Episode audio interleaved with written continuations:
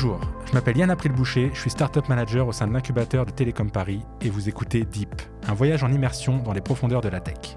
Nous allons découvrir ensemble l'envers des technologies que l'on utilisera tous demain en rencontrant les entrepreneurs qui se cachent derrière les machines.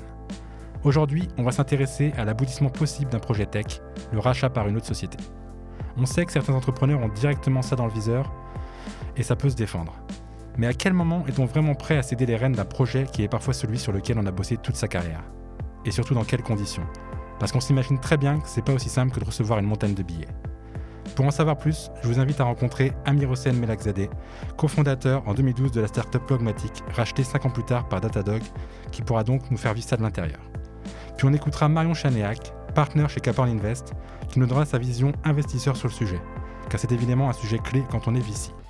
Camille Hossein, bonjour, merci d'être avec nous. Bonjour Yann, je suis ravi d'être là. Est-ce que tu peux nous donner rapidement ton, ton parcours jusqu'à la création de Logmatic en 2012, c'est ça? Oui, c'est ça. Alors, mon parcours est, le, parcours complètement inverse d'un entrepreneur, parce qu'après mes études d'ingénieur, je suis parti euh, travailler dans du conseil en stratégie, euh, ce qui permet d'apprendre de faire de très très belles slides, mais rien de ses dix doigts. Et donc j'ai fait ça pendant quelques années. Euh, ensuite, j'ai essayé en 2006 euh, une première tentative d'entreprise de, qui a été un, bel échec. On en parlera, ça des échecs aussi. Et au petit à petit, en fait, euh, j'ai essayé d'évoluer de, de, ce job de, consultant vers, euh, vers l'entrepreneuriat. Et effectivement, en 2012, j'ai créé une boîte qui s'appelait d'abord Focusmatic et qui est ensuite devenue Logmatic. Cette boîte, tu l'as, tu l'as créée avec qui? Et très rapidement, le, pitch de la boîte, parce qu'on en discutera plus tard dans la, dans la deuxième, troisième partie de, de, ce que vous dites exactement, mais voilà, le, pitch, avec qui tu crées ça? Alors, j'étais euh, quand j'ai créé la boîte, en fait, quand on a créé la boîte, on était tous les trois dans une, dans une boîte tech en France. Euh, et c'était deux, euh, deux ingénieurs qui travaillaient dans la même entreprise que moi, Emmanuel et Renaud. Et, et donc, on, on, avait tous les trois cette idée que la technologie sur laquelle on travaillait pouvait être utilisée ailleurs. Et en deux mots, le pitch à l'époque, c'était de faire de l'analyse en temps réel des réseaux sociaux et ensuite, ça a évolué euh, vers l'analyse euh, des euh, logs d'applications informatiques. D'accord, donc une, équipe de, trois ingénieurs, c'est ça? C'est ça, alors trois ingénieurs, dont un défroqué, puisque moi j'ai des études d'ingénieur. Déjà parti dans le conseil. C'est marrant parce qu'on en parlera un peu. on a déjà parlé des, des, des, Dream Team, des équipes, et, et, on parlera aussi des. On a parlé d'échecs, mais c'est intéressant d'avoir tout ça dans, dans, un seul personnage. Alors là, on va parler de de la fin de l'aventure, finalement, on commence un peu par la fin. Euh, comment ça se passe, la fin de Logmatic, le début de, du rachat par Datadog, le, le, process, il se passe comment? Ils viennent vers vous C'est vous qui cherchez à, vendre alors nous, on avait déjà eu la chance d'avoir eu des, une première offre de Datadog plus tôt, qu'on avait refusée parce que ce n'était pas le bon moment et euh, on avait autre chose en tête. Et puis, il est arrivé un moment où on était en train de, faire un nouveau tour de financement. Donc, c'était c'est comme un, moment où tu vas faire un nouveau projet avec l'entreprise. Euh, et là, euh, l'offre de Datadog était, euh, était très intéressante. Elle correspondait à, ce qu'on cherchait. Ce n'était pas qu'une question d'argent, c'était une question d'aventure, de, ce qu'on voulait monter en fait. et donc, c'est à ce moment-là que euh, qu'on a pris plutôt l'offre de Datadog que d'aller faire un tour de financement. Et pourtant, à l'époque, on était en train de discuter de très près avec des fonds américains, donc c'était euh, très excitant. Quoi.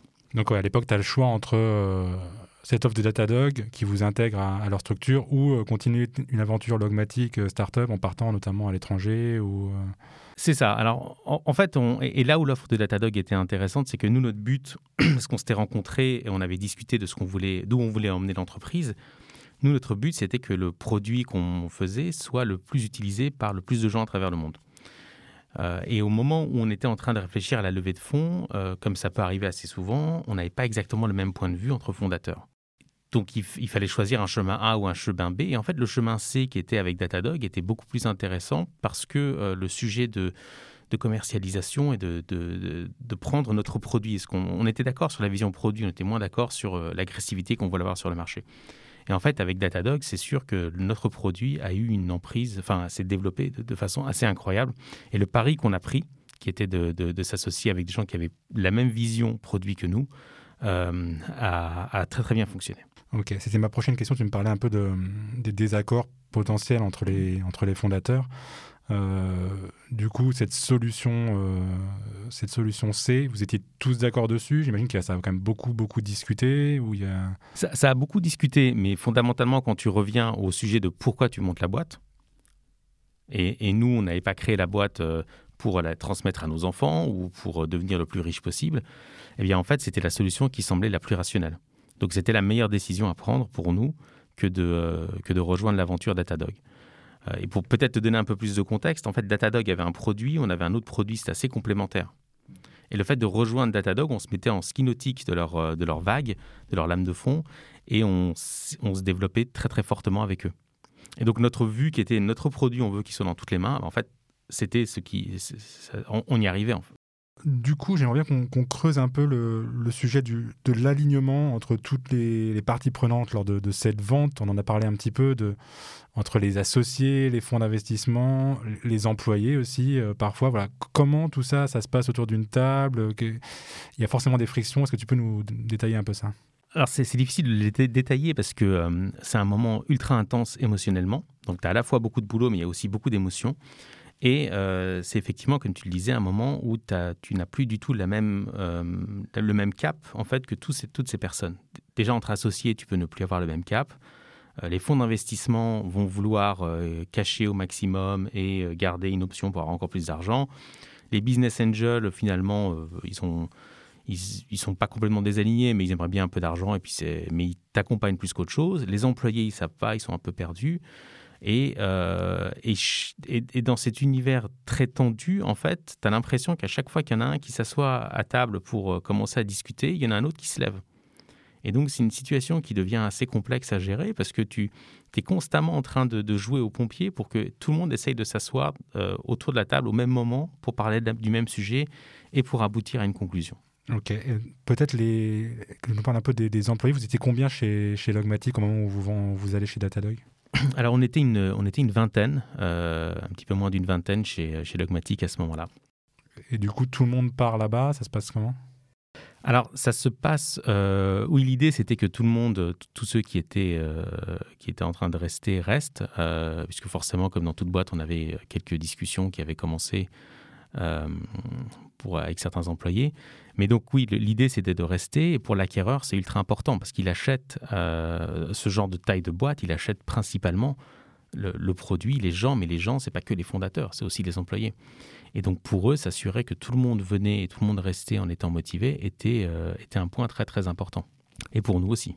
Tu, le vis comment? Est-ce que tu as l'impression de, de, céder ton projet sur lequel tu as travaillé? Est-ce que tu as l'impression de, continuer quelque chose euh, dans une autre... Enfin voilà, c'est comment personnellement? Pour moi, c'est un peu compliqué parce qu'en étant à l'époque président de la boîte, j'ai l'impression d'être Dr Jekyll et Mr Hyde, d'être, euh, d'avoir deux, euh, deux personnalités complètement distinctes. Il y a d'un côté la décision entre guillemets, du président qui était la, la, enfin, la bonne pour lui, et de l'autre côté celle du fondateur qui voulait continuer, pousser son truc plus loin. Et donc, ça a été euh, assez compliqué, en fait, de, de, faire la part des choses. Et effectivement, pour moi, cette décision qui était la bonne, bah, du jour au lendemain, a changé complètement la dynamique. Et ça, ça a été, euh, ça n'a pas été le moment le plus facile. Oui. Comment ça se passe euh, intérieurement, personnellement, pour garder un peu l'envie, la, niaque et continuer à, avancer sur le projet alors que finalement, il y a tout qui est en train de changer, qu'on a l'impression d'être parfois dépossédé du truc Ça se passe comment? En fait, pendant, pendant toute la période du deal, c'est compliqué parce que tu dois maintenir le boulot pendant que tu fais autre chose. Et, mais tu es poussé par, euh, par un moteur, tu t'arrêtes pas, un peu comme Forrest Gump, tu cours. Euh, et après le deal, euh, après le deal, oui, c'est dur et tu dois te reposer en permanence les bonnes questions et et là, en fait, la personne qui m'a le plus aidé, c'était ma femme. Bah ça, c'est super important. C'est vrai qu'on n'a pas trop l'occasion de l'évoquer sur euh, les, aspects vraiment perso des entrepreneurs et de leur vie familiale, etc. Mais je pense qu'on essaiera d'en parler dans un autre épisode. Dernier point, peut-être avant d'enchaîner avec, euh, avec la partie plutôt investisseur, justement faire le lien. Du coup, vous aviez déjà des investisseurs, vous avez déjà fait des levées de fonds, j'imagine, avec, euh, Logmatic? Ouais, on avait, on avait deux, deux investisseurs institutionnels et des business angels. Euh, forcément, ce genre de deal, et on, pourra y revenir tout à l'heure, ce genre de deal est, plus positif pour les euh, fondateurs, enfin en tout cas plus risqué aussi, puisqu'il y a une partie d'action et de cash. Euh, les investisseurs sont payés en général en cash, ils sortent avec une bonne sortie, ils sont contents, mais c'est pas la licorne qu'ils voulaient. Et, et c'est là où l'histoire se sépare entre les fondateurs qui, qui récupèrent un peu d'argent et beaucoup de risques à monter en fait dans, dans l'aventure Datadog et que celle-ci fonctionne, puisque Datadog à l'époque c'était pas non plus ce qu'elle c'est aujourd'hui. et les investisseurs qui, eux, veulent ben, un super rendement et en même temps, ils veulent bénéficier d'éventuelles options de sortie de Datadog derrière, mais sans y être. Sans mouiller la chemise. Oui, donc il y a quand même pas mal de, choses qui se discutent là-dessus. Ils, ont justement, ils ont un, ils ont un impact sur la décision ou pas ces investisseurs au moment où ça se prend? Alors ils ont un impact parce qu'il y avait une clause dans le pacte d'actionnaires qui faisait que sous deux ans, euh, puisqu'en fait on a fait la levée de fonds et ça c'est l'accélération du business a été très très forte et euh, et on a revendu sous deux ans. Bah, sous deux ans, ils pouvaient mettre un veto à la session. Ok, donc quand même, gros, gros, gros enjeu pour, euh, pour tout le monde. Beaucoup de discussions, une part de gâteau sur la table, beaucoup de gens avec des avis très différents. La lumière s'éteint, il y a des cris, et puis finalement, on, s'en sort. c'est intéressant, du coup, ça, on en discutera un peu euh, avec, avec Marion, qui nous donnera son, son point de vue investisseur, qui n'avait rien à voir dans, dans, ce deal, mais on en discutera. Merci euh, Amir Hossein. Donc on se retrouve juste après pour parler un peu de techno et puis de, de ce que tu fais aujourd'hui et, et peut-être ce que tu vas faire dans le futur. Avec plaisir. Alors du coup, je me tourne vers toi Marion. Je le disais tout à l'heure, tu es investisseur chez Caporn. Peut-être je vais te laisser nous dire deux mots sur, euh, sur ton parcours avant de commencer et du coup, euh, voilà ce que tu fais aujourd'hui. Oui, avec plaisir. Euh, alors, en, quelques mots, moi j'ai un parcours qui a commencé chez, chez Price où je faisais de l'évaluation financière, donc une, une formation très, très intéressante et très théorique. Après avoir passé euh, quatre ans dans ce, euh, dans ce cabinet de conseil, je suis passée côté euh, entrepreneur. Je suis partie cofonder une société, une société qui s'appelle a été, qui a eu la chance d'être incubée à Télécom et qui fait ce qu'on appelle du Wi-Fi Analytics, donc en gros qui traque les ondes Wi-Fi des téléphones portables pour retracer les, parcours des gens dans des gares, des aéroports, des centres commerciaux, des magasins. on, a fait, développer la, la boîte de zéro avec, mon co, enfin, avec mon associé. Euh, pendant cinq ans. Et puis, euh, on travaillait pour des grands clients comme euh, Carrefour, Aéroport de Paris, Unibail et d'autres grands noms comme ça. Puis au bout de cinq ans, on a eu des visions qui se sont un petit peu éloignées et j'ai eu la chance de connaître à ce moment-là Caporn, puisque Caporn voulait investir dans, dans SmartFlows et du coup, je suis passée de l'autre côté de la table et je suis passée côté investisseur. Et ça fait maintenant, ça fait quatre ans aussi que j'ai rejoint le fonds Caporn, qui est un fonds qui est spécialisé dans le B2B digital quand une entreprise se fait racheter et qu'on est, qu'on est VC, évidemment, c'est, ça, nous parle. Hein, c'est un peu aussi euh, le cœur de votre business model. Euh, est-ce que quand il y a ce, type de processus, vous avez, vous, une influence euh, Enfin, on a vu un peu avec Amir Hossein qu'il y, a des discussions qui se font. C'est, quoi votre position quand, il y a ce genre de discussion avec les, fondateurs? Déjà, je pense que ce qui est important qu'il est important de rappeler, c'est qu'une offre de rachat, ça n'arrive pas du jour au lendemain. En général, c'est des, des, processus qui sont hyper longs. Euh, c'est des discussions, enfin hyper long, assez longs, c'est des discussions qui sont enclenchées euh, très en amont. Euh, et donc il n'est pas rare que typiquement les, entrepreneurs aient déjà discuté avec des potentiels partenaires stratégiques un an, deux ans, voire même plus parfois avant qu'il y ait une vente. Du coup, c'est plutôt un process dans lequel l'investisseur, et on va dire, prend parti assez, assez tôt. Je disais aussi un, un article où tu disais que finalement le, le métier d'investisseur est assez proche de celui d'entrepreneur. Euh, toi, tu, vis la fin d'une aventure comment quand, tu es côté investisseur, là, quand il y a quelque chose qui se termine? Je ne sais pas si tu en as vécu beaucoup autour de toi, comment ça se passe, mais c'est quoi la façon de le vivre? C'est très différente quand on est un créateur, j'imagine, fondateur oui, tout à fait. Alors, si, on, est vraiment sur cette partie exit, je pense que c'est un, ce qui est hyper important, c'est à ce moment-là de, maintenir au maximum un alignement d'intérêt entre l'entrepreneur et l'investisseur, euh, parce que c'est malheureusement un moment, enfin, c'est un moment de la vie de la, société où les deux parties peuvent avoir des, des, alignements assez forts euh, d'intérêt. Euh, parce que bah, l'investisseur, typiquement, euh, lui, il a une, vocation, c'est au moment de l'exit, euh, c'est d'assurer un, retour sur investissement à ses clients. donc, il a une vision très, assez court-termiste, on va dire, qui est, qui est, très proche, très financière, très, très capitalistique. là où, par exemple, l'entrepreneur, lui, peut avoir une vision qui est beaucoup plus sur quel projet on construit euh, sur de long terme, quel partenariat on construit, euh, et d'un point de vue financier, n'a pas forcément un intérêt à avoir euh, du cash, beaucoup de cash tout de suite, de, le fruit de la vente tout de suite, mais plutôt à être intéressé sur du long terme, avec différentes clauses, hein, des clauses d'earn-out ou autres, sur quel projet est-ce qu'on va construire et comment est-ce que je suis intéressé sur les deux, trois, trois prochaines années dans, dans le, la construction de ce projet global. Et du coup, je pense que c'est hyper important au moment de l'exit euh, de, bien communiquer et d'avoir un alignement euh, d'intérêt et de réussir à converger euh, vers une situation qui soit gagnante-gagnante pour tout le monde. Et là-dessus, moi, ce que je dis tout le temps, c'est je regarde, je regarde toujours avec beaucoup d'attention les tables de capitalisation quand je rentre dans une société, parce que si on est au moment de l'exit avec un entrepreneur qui a juste quelques pourcents de sa société, les désalignements peuvent être beaucoup plus forts, puisque l'investisseur peut avoir une volonté très ferme de, toucher ce, financement très court terme maintenant, là où l'entrepreneur, lui, aura un intérêt plus sur de la construction stratégique moyen terme. Et du coup, dans, la relation et dans le jeu d'influence, je pense que ce qui est intéressant de noter, euh, c'est que l'entrepreneur et l'investisseur, au moment d'un exit, ils sont vraiment euh, dans, la, dans la même équipe et ils sont du même côté. Euh, et du coup, ce qu'il ce qu'il faut, c'est un petit peu jouer chacun un rôle. il faut que l'entrepreneur n'hésite pas à utiliser l'investisseur, utiliser l'investisseur soit bah, pour son réseau, pour accéder à des potentiels acquéreurs justement, soit utiliser l'investisseur dans euh, les moments durs de négociation, c'est-à-dire que l'investisseur il peut être amené à discuter en direct avec l'acquéreur euh, pour, euh, pour bah, négocier des termes de la vente. En tout cas, ce qui est primordial, c'est qu'il y ait une vraie proximité, une vraie confiance entre l'entrepreneur et l'investisseur à ce moment-là, pour être sûr que bah, la négociation soit menée au mieux pour toutes les parties prenantes autour de la table. Ok, ça c'est super intéressant. En fait, finalement, cette, cette relation de confiance, etc., dont tu nous parles de, sur, l'exit, c'est aussi une relation bah, que vous menez au quotidien. Enfin, je, m'avance peut-être, mais dans ton, dans ton rôle d'investisseur, euh, tu, tu, tu, te vois comment? Tu, vois, tu te vois comme un, aussi un, pas un membre de l'équipe, mais, euh, mais voilà, tu, fais quand même partie intégrante de leur projet euh, assez rapidement. Tout à fait. Moi, je suis, dans une, je suis dans une vraie relation de proximité avec les entrepreneurs que j'accompagne. Aujourd'hui, j'ai la chance d'en accompagner sept. et tous, j'ai vraiment une relation, une confiance totale. Euh, une relation de confiance euh, absolue et une transparence euh, absolue. parce que je pense que plus l'investisseur et l'entrepreneur sont, sont complices et vont dans le même sens dans la création, plus, enfin dans la, dans la, dans la stratégie de l'entreprise, plus ça crée de la valeur pour la boîte. et typiquement, moi, quand je, quand je fais un investissement, c'est très rare que j'investisse dans une société que je connais depuis quelques semaines ou quelques mois. Euh, souvent, je, prends le temps de rencontrer les entrepreneurs très en amont, euh, de commencer à les accompagner, de voir quels sont, comment est-ce qu'ils fonctionnent, est-ce que le, le, binôme peut fonctionner et, et, peut créer de la valeur avant d'investir. Donc, ça m'arrive très souvent de rencontrer les entrepreneurs 12 euh, à 18 mois avant d'investir chez eux.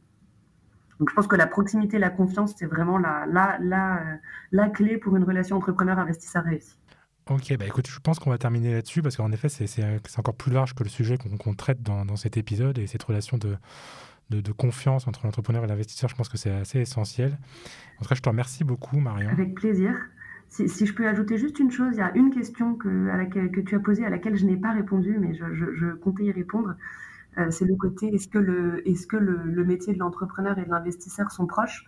Moi, quand j'étais euh, quand j'étais côté entrepreneur, je voyais vraiment l'investisseur comme quelqu'un qui était euh, derrière son ordinateur et qui relevait les compteurs une fois par mois euh, pour avoir les reporting mensuels des boîtes qu'il suivait sur son fichier Excel. Et au final, en passant du, côté investisseur, je me suis rendu compte que je me trompais énormément. Et c'est un métier au contraire qui est très proche de celui de l'entrepreneuriat. parce qu'il y y, a y a un vrai aspect opérationnel. Moi, aujourd'hui, mon quotidien, c'est d'aller lever des fonds. Donc, ça veut dire d'aller vendre un produit et d'aller convaincre des investisseurs euh, que euh, c'est euh, chez nous qu'il faut investir. Et du coup, ça, c'est un aspect qui est très, très opérationnel. Et au final, ce qu'on fait, c'est on vend un produit sur un marché avec de la concurrence et des, des concurrents sur le marché, enfin, de la, et de la compétition sur le marché. Et du coup, je pense que c'est au final un métier qui est, qui est plus proche que ce que je ne le pensais.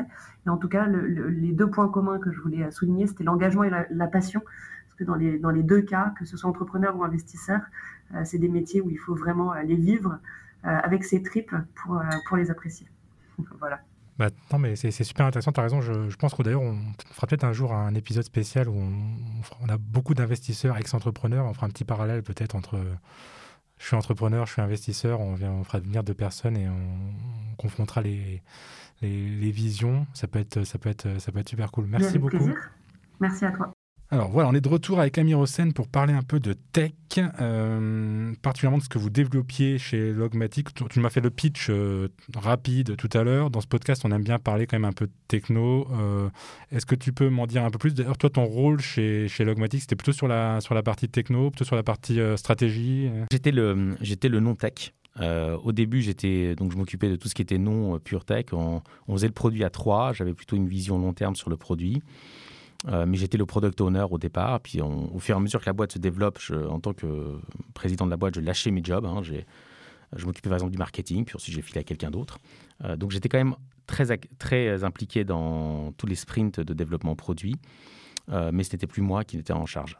Et du coup, d'un point de vue techno, c'est quoi, qui est, quoi qui est innovant à ce moment-là quand, quand, vous créez le produit? C'est quoi la brique techno qui, qui, change tout? Alors, à l'époque, ce, qui était, euh, ce qui était innovant, c'était de, faire de l'analyse de data en profondeur et en temps réel. C'est un paradigme qui a été changé par des technos qui sont apparus au début des années 2010. Euh, et, euh, mais dans l'ancien monde, c'était de l'OLAP et de l'OLTP, pour ceux qui comprennent ces acronymes-là, ou qui les connaissent bien. Et c'était quelque chose qui ne se faisait pas facilement. Voilà. Et nous, on venait de ce monde-là, on faisait de la business intelligence en temps réel, et c'est ça qu'on a voulu appliquer au log. Et donc, on, notre, la complexité techno de ce qu'on faisait, c'était de collecter de très très gros volumes de données et, euh, d'avoir des charges en fait de, données entrantes, de, des flux qui n'étaient pas prévisibles, et en même temps de permettre aux, clients d'avoir des analyses dessus avec des temps de réponse ultra rapides. Euh, et le tout avec en, se tirant une balle dans le pied parce qu'on était sur une infrastructure cloud qui n'est pas la plus performante pour ce genre d'analyse. C'est-à-dire typiquement ce qu'on faisait dans, notre ancien job, euh, c'était chez des traders et les traders ils avaient des grosses machines avec euh, des centaines de gigabits de mémoire en RAM et tout se faisait en mémoire et c'était super rapide. Et nous on s'est mis sur le cloud qui est lent euh, et, on voulait euh, atterrir avec les mêmes, euh, mêmes types de performances. C'était quoi vos, clients à l'époque pour qu'on comprenne un peu le... Quand on était chez Logmatic, nos clients, nous on a commencé avec une approche très simple qui était d'aller voir les, des startups. donc nos clients, c'était les, les, grosses startups de la place de Paris ou les petites. On s'est pas mal développé comme ça. on avait des gens comme Blablacar, on avait pas mal de boîtes dans, dans la tech. On avait des gens comme Sendinblue, euh, Hitch, euh, etc. Mais alors c'était marrant parce qu'on avait euh, des gens qui étaient concurrents les uns des autres. On avait toutes les boîtes de mobilité, par exemple, sur le Paris. Mais donc voilà, donc on avait des, boîtes qui étaient assez tech en fait. Donc ton, ton, rôle il évolue comme ça chez Logmatic, président, product owner, où tu stratégies, tu, tu fais pas mal de choses. La Datadog arrive, ils vous font l'offre, ils vous rachètent. Qu'est-ce que tu deviens toi à ce moment-là chez Datadog? C'est quoi ton, ton poste? Alors je, je commence par m'occuper euh, un peu de, de, ce qui est euh, intégration et de s'assurer que les choses se passent bien. Euh, très vite, l'un des paris de Datadog, c'est de développer le bureau de Paris. Et donc, une partie de mon job, c'était aussi de, de, voir comment la France, où il y avait quelques employés, où il y en a maintenant quelques centaines, se développe. Mais pareil, c'est quelque chose que j'ai mis de côté. Et très rapidement, en fait, j'ai plutôt passé du temps sur des acquisitions externes. Donc c'est ce que je fais aujourd'hui. Je travaille chez Datadog sur la partie euh, acquisition de, boîtes externes. D'accord. Donc ça te permet quand même de, rencontrer aussi euh, pas mal de projets, de projets de start-up, j'imagine C'est ça, tout à fait. Euh, comme Datadog, est, alors c'était créé par deux Français, donc il y, a, une, forte appétence à développer la France aussi. on cherche et on regarde tout l'écosystème de boîtes tech. Et il y a aujourd'hui énormément d'entreprises tech qui qui finalement deviennent d'excellentes euh, d'excellentes cibles d'acquisition, que ce soit pour nous ou pour d'autres euh, d'autres boîtes similaires. Et est-ce qu'à côté de ça, tu donnes des conseils, tu fais un peu de mentorat sur l'écosystème startup? Alors, en, toute humilité, avec le peu de choses que je sais, j'essaye en fait d'aider les gens, effectivement. Euh, depuis, depuis la session en fait de Datadog, j'ai, comme j'ai eu la chance de, de récupérer quelques sous et j'ai investi dans quelques startups, euh, et puis j'ai rencontré d'autres entrepreneurs et quand je peux essayer de les aider, c'est avec plaisir il y a, il quatre ans à peu près, c'était pas non plus. Euh, il n'y avait pas beaucoup de boîtes SaaS. Alors nous, on n'avait pas une très très fort développement, mais on avait un minimum d'expérience sur ce que c'était que de développer euh, un peu une boîte SaaS. Et donc ça, ça m'a permis d'aider euh, d'aider des gens. et puis je me suis aussi, comme ça m'a libéré un peu du temps, forcément, c'est pas de la même intensité quand tu es chez, un acquéreur que quand tu es ton propre patron. C'est sûr. Euh, je me suis aussi mis euh, à, donner un peu de temps autrement et j'ai euh, aidé par le biais d'une association des entrepreneurs issus de, quartiers moins favorisés. D'accord, ça c'est intéressant. Du coup, est-ce que d'avoir vécu ce, processus de l'entrepreneuriat de A à Z, finalement, de, la création jusqu'à la vente, jusqu'à l'intégration, ça a changé la vision que tu avais au tout départ de ce que c'est un entrepreneur? Alors oui, parce que je, moi je pensais qu'un entrepreneur, il, crée une boîte et elle se développait, puis ensuite, euh, si jamais il la cédait un jour, euh, il serait plus là du tout. Euh, et je me rends compte que le, aujourd'hui, il y a non seulement une, barrière à l'entrée pour créer une boîte qui est très très faible, mais il y a aussi beaucoup de gens qui créent des boîtes avec comme optique en fait la cession. la session rapide d'ailleurs. Moi, je le vois dans les, dans les gens que j'ai croisés et que j'ai accompagnés. Il y a eu des sessions assez rapides ou des gens qui ont tenté des sessions rapides. Parce que le, but, finalement, c'est de monter une idée, euh, de réussir et de passer à autre chose. Et ça, toi, c'est quelque chose qui te, que tu, tu, conseilles, que tu déconseilles? Enfin, Quand tu rencontres quelqu'un qui a cette vision-là, tu, tu, lui dis quoi? Bah, je, pense que ça, ça, enfin, je vais te faire une réponse de Normand. Quoi. Ça dépend vraiment de ce que la, la personne veut faire. Moi, mon but dans la vie, c'est de construire quelque chose. Donc ce serait pas de construire pour revendre tout de suite. Euh, mais il y a des gens qui sont plus intéressés par d'autres sujets. Et là, dans ces cas-là, ça, ça, peut se comprendre très très bien. Donc ça, il, faut, il faut en tout cas pas euh, se mettre un doigt dans l'œil en se disant euh, je vais créer ça, je vais le donner à mes enfants si on veut le revendre quelques temps après. Et en tout cas, entre cofondateurs, il faut avoir absolument la même vision. On ne peut pas se dire moi je veux aller très très vite, quitte à prendre beaucoup de risques et brûler la boîte, mais la revendre vachement cher dans 3 ans ou 5 ans et d'un autre côté avoir un autre cofondateur qui dit non, non, non, moi je veux qu'on se développe tranquillement, qu'on ait des clients, qu'on soit établi sur la place, euh, pépère. Et donc, je pense que le, seul sujet aujourd'hui, c'est génial pour un entrepreneur, c'est qu'il a énormément d'options.